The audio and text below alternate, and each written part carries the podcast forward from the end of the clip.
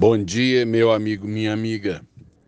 Vocês que nos acompanham mais de perto sabem que nesses dias estamos enfrentando aqui ah, as preocupações e, e as lutas de um, um membro da nossa comunidade que passou por um atropelamento. É, eu, eu quero compartilhar com você um sentimento muito humano. Nós temos fé. Nós cremos em Deus. Nós cremos que Deus ouve as orações. Nós cremos que Deus responde às orações. Mas a gente ora e o coração da gente continua preocupado. E a gente às vezes até se culpa, fala: Deus, eu acabei de pedir, eu acabei de entregar, e parece que meu coração não confia e eu fico tenso e eu fico agoniado, como se então o que eu falei com Deus, na verdade eu disse, mas não entreguei. E eu queria compartilhar com você esse sentimento muito humano. Por isso, nas crises pessoais, nós somos chamados a, a orar é, em grupo. Nós somos chamados para outros orarem por nós, porque o nosso coração é 99% tumulto e medo, mesmo quando a gente crê. E por que que eu, por que que eu assim penso, meus amados, eu que sou pastor, e eu pensei em Jesus. Jesus no Getsemane pouco antes dele ser preso, pouco antes dele passar por todo o seu sofrimento e morte, ele, ele chamou seus discípulos para orar com ele.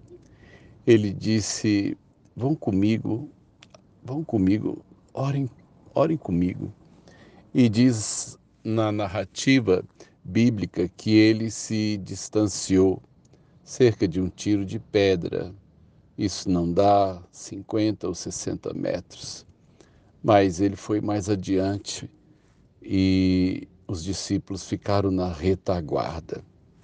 Diz a narrativa que quando Jesus volta, os discípulos estão dormindo. É, quem ele chamou para orar com ele é, não entendeu a importância do seu pedido. E eles dormem um sono de tristeza, um sono pesado. E Jesus, naquele dia, orou sozinho. E diz a narrativa que o seu suor é, foi sangue naquele dia. A agonia foi tanta que, que a circulação dele se mistura com a, a, o suor da aflição. Mas diz que um anjo o confortava.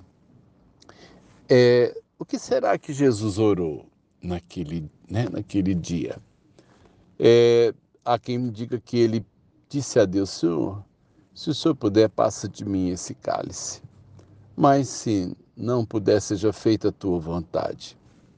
Algumas vezes nós vamos orar por situações em que o cálice não será passado, porque Deus, Deus é que sabe o que fazer e por que que as coisas estão acontecendo, mas a agonia não deixa de acontecer. Se o próprio Jesus, Deus feito homem, no seu momento máximo de crise, ele transpira sangue. Então, meu amigo, minha amiga, é perfeitamente normal que o nosso coração queira sair pela boca, que a gente que a gente acelere o coração cada vez que esse telefone toca. É perfeitamente natural. E é por isso, e é por isso que a gente pede para que outros orem quando a gente está aflito. Por isso, em nome de Jesus, é, sempre que alguém te pedir oração, é, não, não durma.